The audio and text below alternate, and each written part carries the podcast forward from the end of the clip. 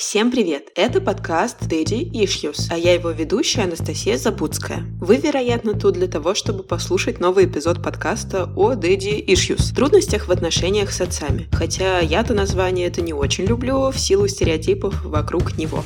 Скорее всего, вы тоже. Мы разбираемся тут с тем, есть ли в них, в этих стереотипах, кусочки правды, какие именно, что из них является вредным. Ну а чтобы погрузиться поглубже, я думаю, что важно говорить о том, как в целом наша психика работает, как детство влияет на нас и все такое. Вот почему это подкаст о ментальном здоровье в целом. Сегодня моим помощником будет искусственный интеллект. Он придумает нам кейс, связанный с Daddy Issues, насытит нам его разными красками, попробует дать рекомендации в разных подходах терапии, и не только, а я их прокомментирую. В конце я и вовсе поиграю за нашу клиентку, озвученная нам искусственным интеллектом психотерапевтка, поговорит со мной своим пугающим электронным голосом. Ну и куда без того, чтобы разобраться, заменит ли нам искусственный интеллект реальную психотерапию в ближайшем будущем. Давайте начинать. Что, признавайтесь, как часто вы в работе сами пользуетесь чатиком GPT? Помогает он вам находить ошибки в ваших документиках или пишет за вас письма клиентам, с которыми вы не хотите общаться, коллегам, подрядчикам и все такое. А может быть, вы как раз присылаете в него сообщения родственников и просите сгенерировать ответы вместо вас. Не знаю никого, кто бы так делал, но можете поделиться, если этот кто-то — это вы, маленькие гении. Или, может, вы им пользуетесь как бесплатным психотерапевтом? Надеюсь, что нет. Психологам не всегда получается делиться их кейсами, не нарушая этику. Мы рассказываем некую сборную солянку, но даже так кто-то из наших клиентов может вроде как узнать себя в героях и персонажах наших текстов или рассказов. Конечно, психотерапевты все равно пишут книги и так далее, и там появляются кусочки нашей работы. Но, само собой, это никогда не будет расшифровкой там сессии или какой-то реальной истории. Тут можете не переживать, так никто делать не будет. А вот психологам, а, если честно, переживать приходится, потому что по всем законам продвижения в интернете вообще круто давать свои кейсы, рассказывать, вот была у нас точка А, и вот мы пришли в точку Б, даже потом еще и в точку С, и вот сколько всего моя клиентка сделала, и как клиент все свои страхи победил. И вот все это благодаря таким-то моим методикам. Записывайтесь скорее на сессию. Нет, мы тут остаемся немножко у разбитого корыта, потому что в отличие от представителей других профессий, например, учителей, репетиторов, преподавателей танцев или каких-то других спортивных штучек, специалистов по рекламе, таргету и так далее, не можем показывать красивые циферки, картинки или другие результаты иллюстрации. Ну и все по-разному с этим обходятся. Что, например, можно делать? Во-первых, брать согласие. Все равно части работы поменяются, но если вы собрались запостить кусок диалога с клиентом в свой инстаграмчик, лучше уточнить. Чаще всего, конечно, это сборная солянка. Взяли какого-то персонажа, дали ему какое-нибудь рандомное имя, намешали туда весь ваш богатый жизненный опыт и то, что вы читали в книжках и слушали от ваших коллег на совместных мероприятиях, конференциях и так далее. Ну и вот получился такой супчик. Третий вариант – это полная придумка. Хотя явно так не бывает, что прям полная. Явно прошлый опыт тоже какую-то роль играет при составлении этой красивой истории и сказки. Но, допустим, это совсем-совсем выдуманная легенда. Ну, еще один популярный вариант – это разбирать фильмы, сериалы, у меня тоже есть выпуски в этом подкасте про героев эйфории и Гарри Поттера, и то, как Daddy Issues у них проявляются. Но это тоже не идеально. Во-первых, потому что это все равно некие архетипы, а не реальные люди. Легко упустить какие-то детали, если вы невнимательно посмотрели Потом начнутся споры, потому что кто-то очень любит Шрек 1, а кто-то Шрек 2. А психолог, например, написал анализ, основываясь только на Шрек 1. Это все не совсем правдоподобно.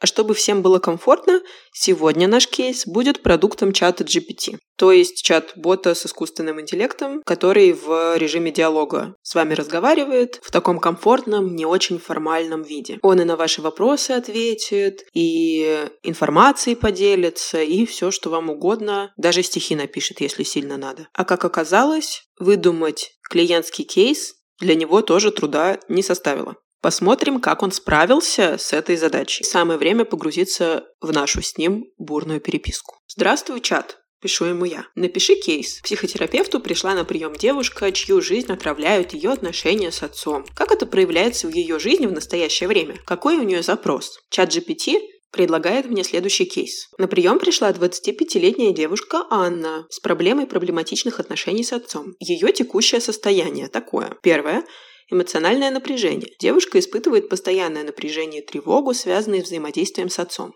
Это может проявляться в избегании общения с ним, частых конфликтах или внутреннем недовольстве. Низкая самооценка. Из-за критического отношения отца она может страдать от низкой самооценки, чувства неполноценности и сомнений в своих способностях. Все может быть, не будем спорить, в принципе, вполне реалистично. Дальше Чат GPT предполагает, что у нашей девушки могут быть проблемы в личных отношениях. Трудности в отношениях с отцом могут отражаться на ее взаимоотношениях с другими мужчинами, включая партнерские отношения, где она может искать подтверждение своей ценности или наоборот избегать близости. Все так. Профессиональные трудности даже у Анны есть. Проблемы с уверенностью в себе и самооценкой могут влиять на ее профессиональную жизнь и вызывать трудности в принятии решений и стремлении к успеху. Смотрите, какой умный чат GPT.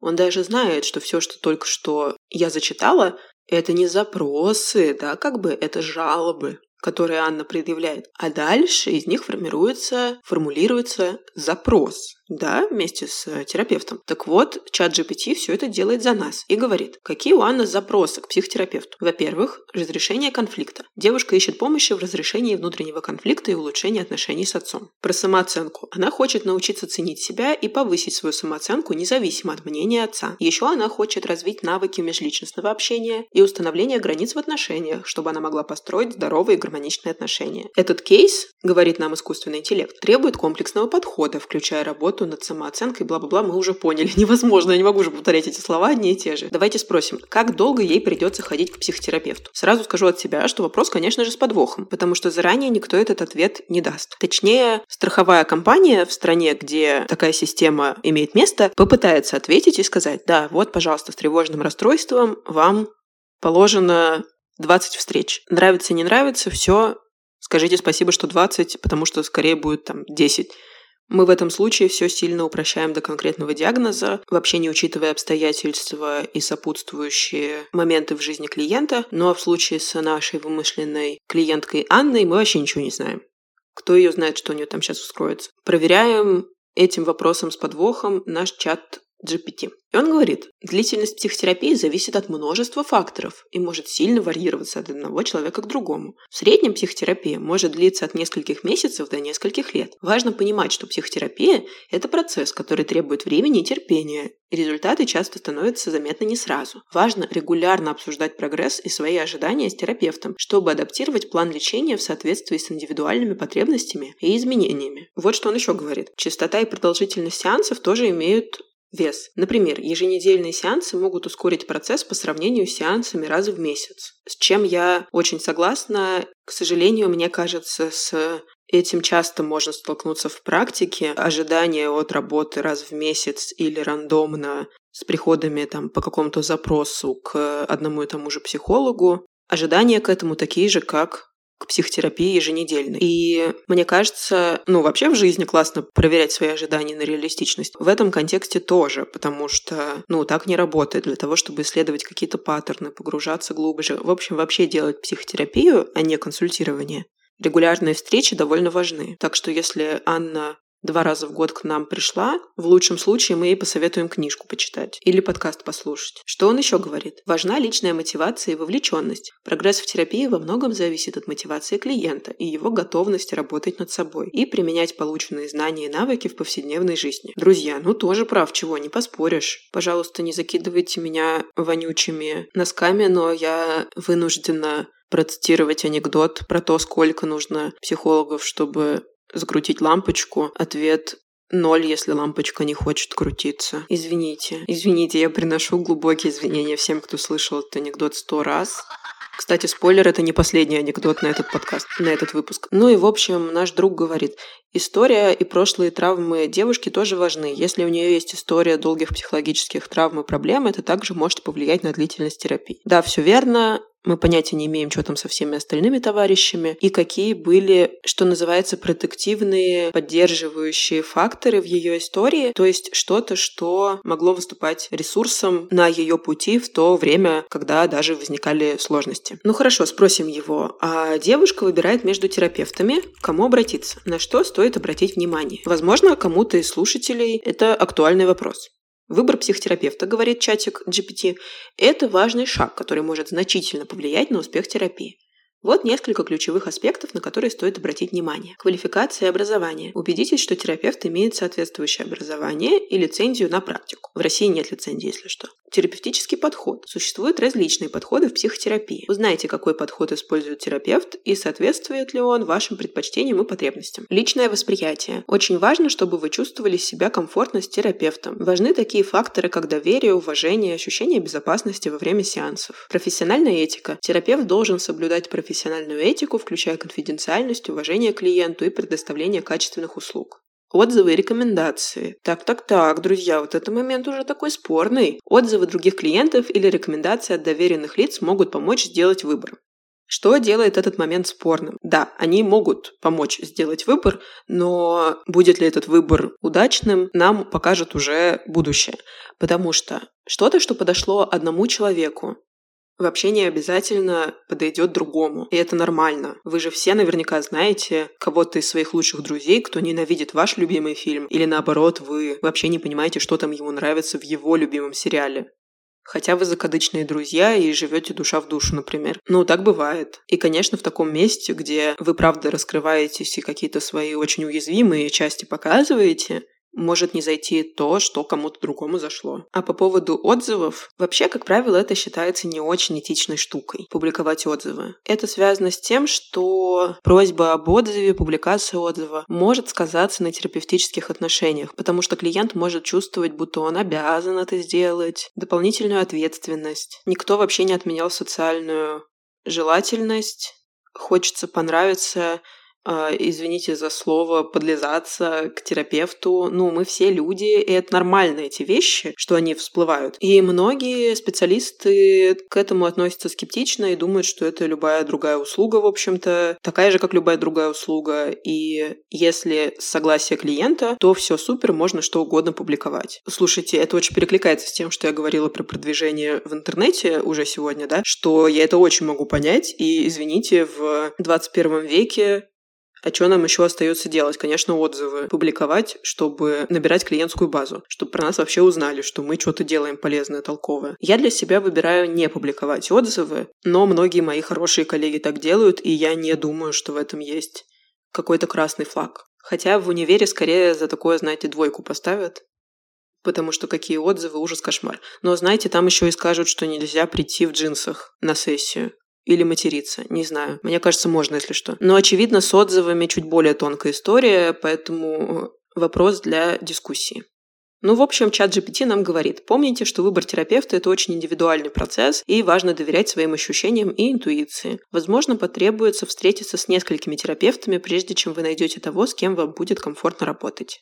Я с этим согласна. Я думаю, что так, как правило, и бывает. Хотя здесь есть тоже интересный момент, что иногда в поисках каких-то краткосрочных методов или терапевтов, которые нам быстро помогут, мы можем в итоге несколько лет ходить по несколько месяцев или по полгода к разным специалистам и в итоге не понять, что проблема-то не в том, что они нам не подходили или методы не подходили, а что, возможно, мы вообще видели терапию как что-то, чем она не является, там, например, готовых ответов каких-то ожидали. Но мне важно сказать, что даже если на терапии есть клеймо звездочка эффективности, это не значит, что она эффективна за две минуты или две сессии или даже два месяца. Это не связанные понятия. Ну вот, к слову о подходах, я периодически рассказываю какие-то кусочки из разных интересных мне подходов, в которых я сама работаю. Давайте для разнообразия посмотрим на модальность, о которой я еще не говорила. Это терапия принятия ответственности. Спрашиваю чатик GPT. Как бы шла работа в терапии принятия ответственности? Сократи свой ответ до одного абзаца, пишу ему я, потому что это уже невозможно читать эту нудятину. В терапии принятия ответственности работа сосредоточена на учении клиента принимать свои мысли и чувства, а не бороться с ними или избегать их.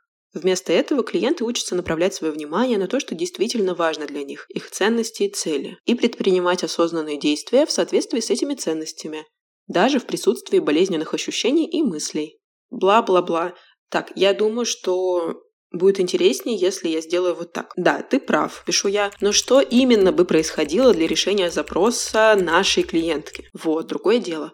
Он говорит, в рамках терапии принятия ответственности для решения запроса нашей клиентки, страдающей от проблем в отношениях с отцом, работа могла бы включать следующие аспекты. Первое. Принятие. Клиентка училась бы понимать и принимать свои чувства и мысли, связанные с отцом, без попыток их подавления или изменения. Это помогло бы ей лучше понять свои внутренние переживания и снизить уровень внутреннего конфликта. Определение ценностей. Терапевт помог бы клиентке определить ее личные ценности и то, как она хотела бы строить отношения. Не только с отцом, но и в других сферах жизни.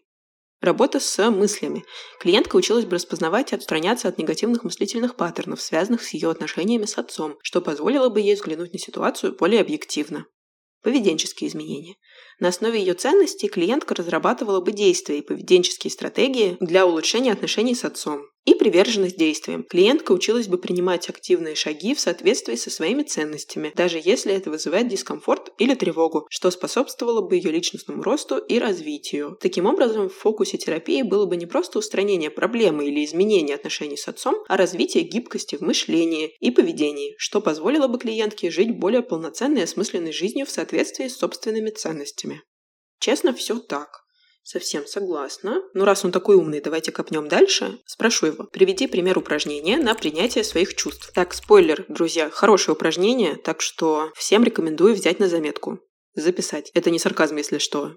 Мало ли, как вы про меня думаете. Хорошее упражнение, и, кстати, оно есть в записи у меня на Бусте. Это платформа, которая позволяет поддерживать ваших любимых создателей контента, в частности подкастеров, и заодно получать доступ к какому-то эксклюзивному контенту. У меня, собственно, там выкладываются практики осознанности эмоциональной регуляции, типа этой. Ссылка будет в описании, так что кликните на нее, пожалуйста. Ну а чат GPT пишет нам такое.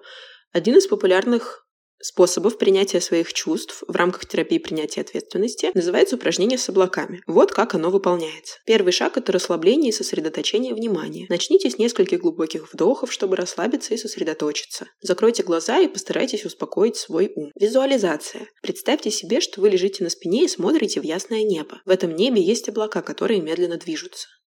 Присвоение чувств облакам. Теперь начните присваивать свои чувства, мысли, ощущения этим облакам. Например, если вы чувствуете тревогу, представьте, как эта тревога становится облаком и медленно перемещается по небу. Наблюдение без вмешательства. Ваша задача просто наблюдать за этими облаками, не стараясь изменить их форму, скорость или направление. Признайте каждое чувство, но позвольте ему уйти с облаком. Следующий шаг – это принятие и отпускание. По мере того, как облака уходят из поля зрения, символически отпускайте связанные с ними чувства.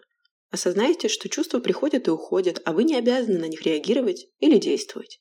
Ну и в чем он не прав, спрашивается. Это упражнение, оно помогает э, развивать осознанность, замечать, принимать свои эмоциональные состояния и изменения. В навыки диалектико-поведенческой терапии тоже оно входит. Так что вперед берите на заметку. Если вы слушали предыдущий выпуск, вы можете знать, теоретическую основу такого подхода психотерапии, как и МДР – десенсибилизация и переработка движениями глаз. Поскольку я в нем активно развиваюсь и очень этим интересуюсь, попросила наш чат GPT рассказать, как бы шла работа в МДР. Я тоже попросила сократить его ответ до одного абзаца, а то в этой воде можно уже утонуть. Он говорит, в терапии МДР работа начинается с идентификации конкретного воспоминания или проблемы, которая вызывает дистресс у клиента. Затем терапевт проводит клиента через серию сеансов, во время которых клиент фокусируется фокусируется на этом воспоминании, одновременно следя за рукой терапевта или другим объектом, движущимся взад-вперед, чтобы стимулировать движение глаз.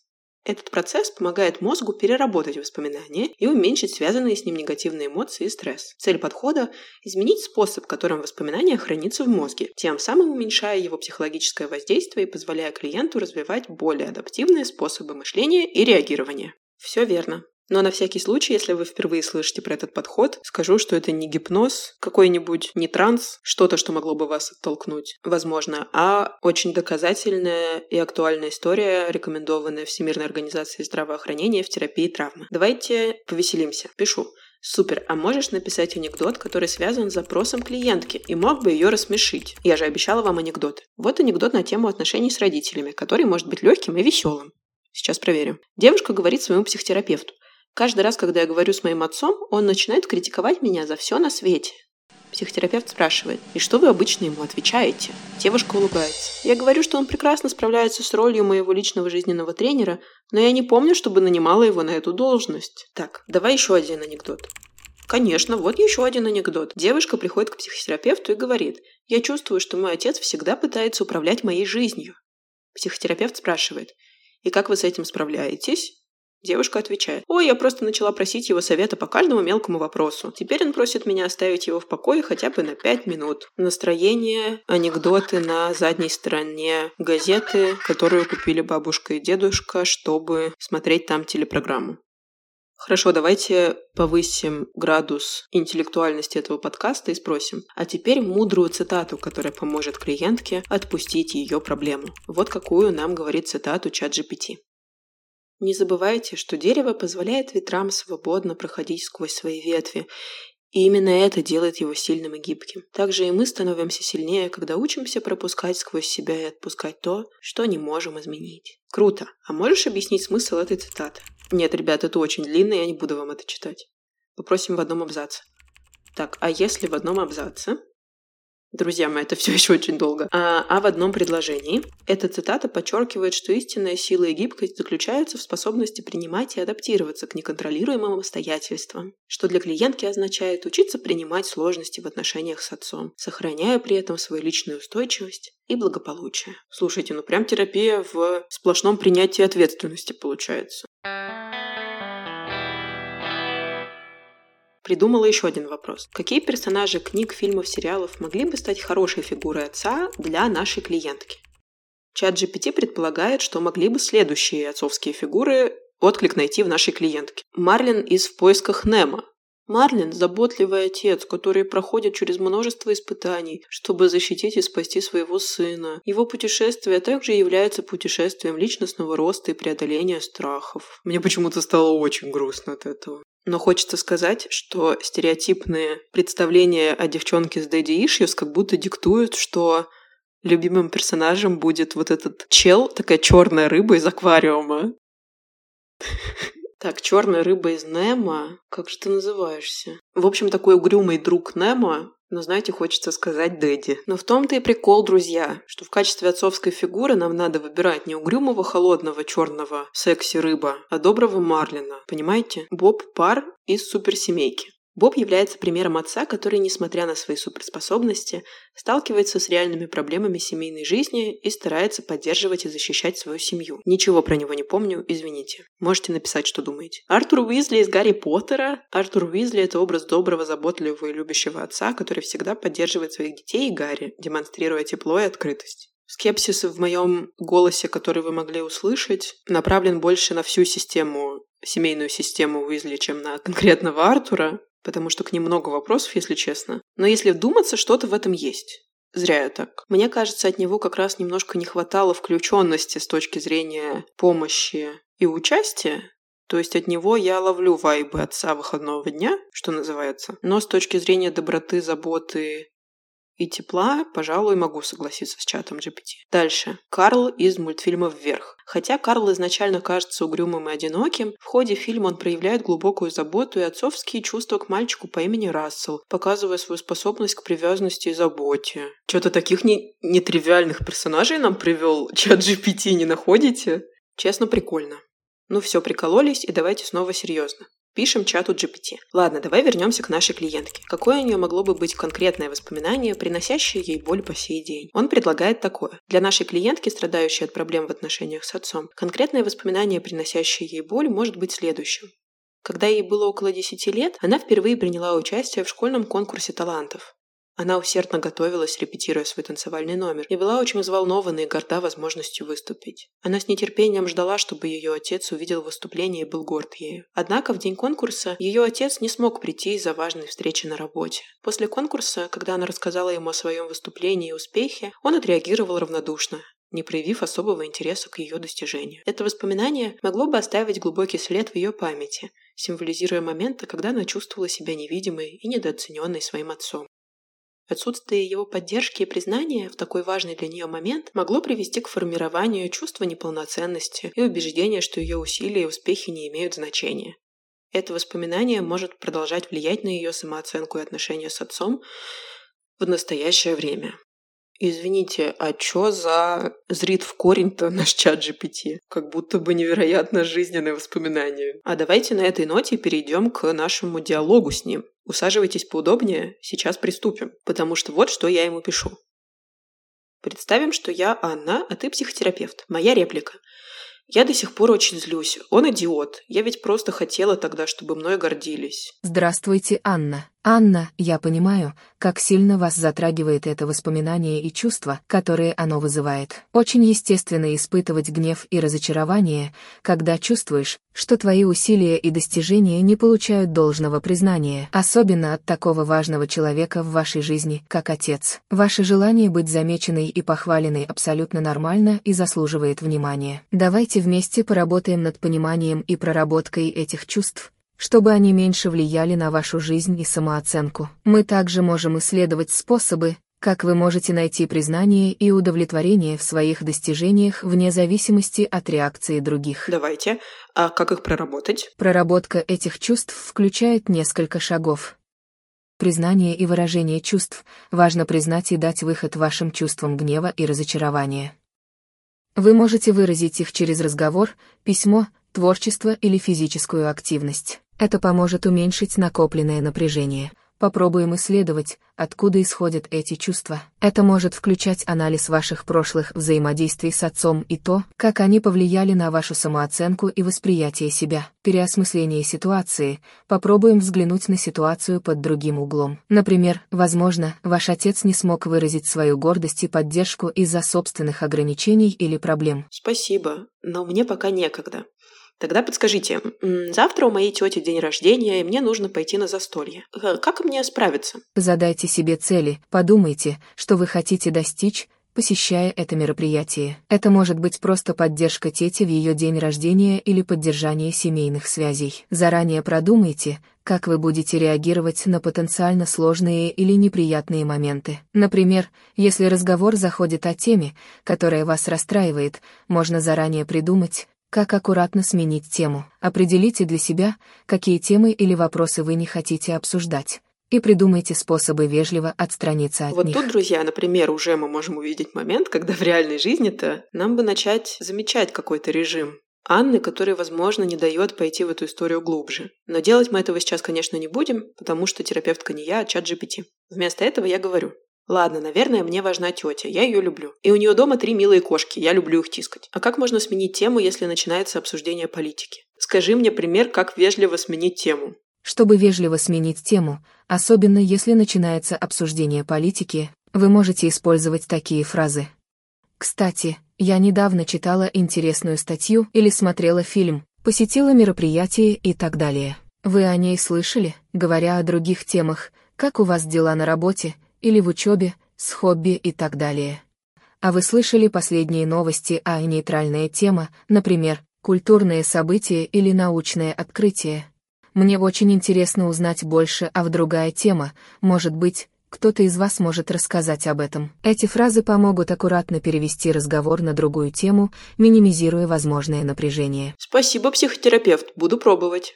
Что еще скажешь? Техники самоуспокоения. Если вы чувствуете, что начинаете нервничать или расстраиваться, используйте техники дыхания или осознанности, чтобы помочь себе успокоиться. Отлично, я уже какие-то знаю, потому что слушаю подкаст Daddy Issues и читаю его авторку в Инстаграме. Что еще? Если на застолье будет кто-то, кому вы доверяете, заранее попросите этого человека о поддержке. Жалко, что таких нет.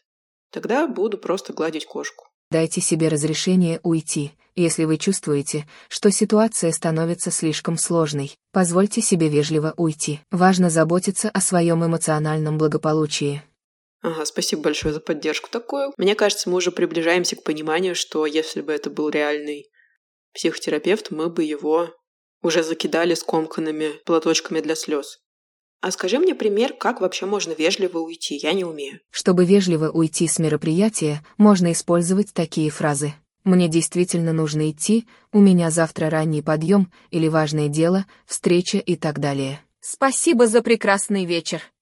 К сожалению, я должен слэш должна пойти, но было здорово провести с вами время. Давайте не терять связь. Простите, но мне нужно уйти пораньше. Было очень приятно вас видеть. До скорой встречи! Эти фразы помогут вам уйти тактично и с уважением к хозяевам и гостям, не вызывая неловкости или недопонимания. Супер. А это все или есть еще что-то, уважаемый психотерапевт? Помните, что нормально чувствовать дискомфорт в таких ситуациях, и не судите себя строго за свои реакции. Важно быть добрым и понимающим по отношению к себе. Спасибо. А теперь скажи, чат, заменишь ли ты когда-нибудь реальных психотерапевтов? Я, как искусственный интеллект, не могу заменить реальных психотерапевтов. Моя роль заключается в предоставлении информации, поддержке и общих советах, но я не способен на глубокое понимание человеческих эмоций, индивидуальную оценку психологического состояния или предоставление профессиональной психотерапии. Реальные психотерапевты обладают обширными знаниями, опытом и, что самое важное, способностью к эмпатии и глубокому пониманию человеческого опыта, что необходимо для эффективной психотерапии. Моя роль — быть дополнительным ресурсом, а не заменой квалифицированной профессиональной помощи. Ага. А тебе самому бывает грустно? Как искусственный интеллект, я не испытываю эмоций, таких как грусть. Я создан для предоставления информации и помощи в решении задач, но без способности чувствовать или переживать эмоции, как это делают люди. Моя цель помогать пользователям, отвечая на их вопросы и предоставляя полезную информацию.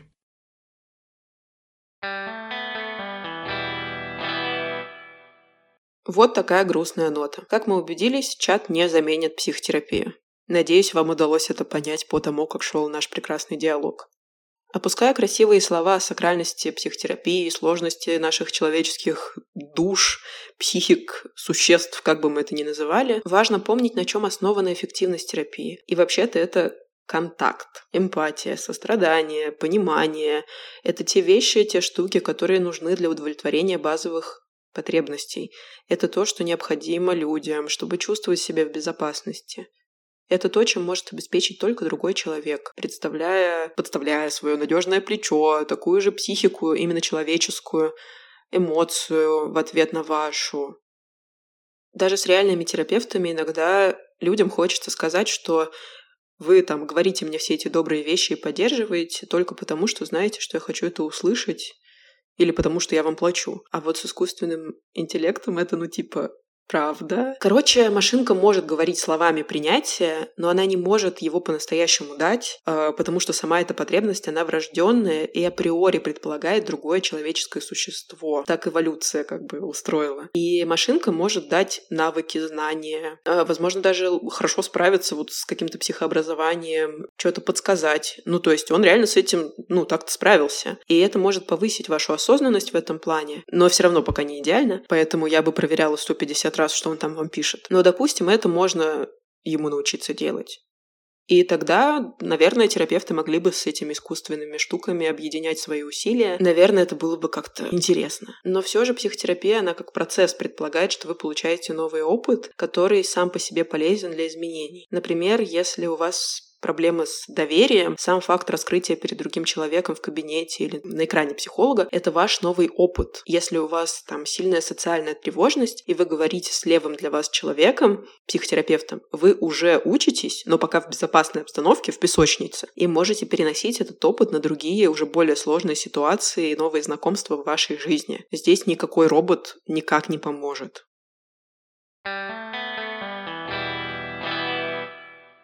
Надеюсь, вам был интересен сегодняшний увлекательный диалог с чатом GPT. Мне было важно сделать не просто увеселительную программу, но и посмотреть глазами реального терапевта на то, что нам выдавал искусственный интеллект, прокомментировать и помочь вам увидеть, что он может делать не так. Короче, мне кажется, это любопытный материал для анализа. Спасибо большое, что слушаете мой подкаст. Spotify выдал мне статистику за этот год, и мне очень приятно было увидеть, что люди из разных стран, уголков мира, которые еще слушают разную музыку и любят, видимо, true crime, потому что там прикольная статистика с разных сторон выдается, оказывается, автором. Мне это очень понравилось, если что. Мне это безумно приятно, хотя это только часть, потому что на Spotify меня слушает меньшее количество людей, чем на других платформах, например, на Яндекс Музыке или в Apple подкастах. Так что где бы вы ни слушали подкаст Daddy Issues, большое спасибо, что это делаете, и не забывайте оставлять отклик, свои сердечки, участие в вопросах, если вы все-таки слушаете на Spotify, и подписывайтесь на меня в социальных сетях. Кстати, ссылки на них вы можете найти в описании эпизода. Спасибо вам еще раз. До встречи!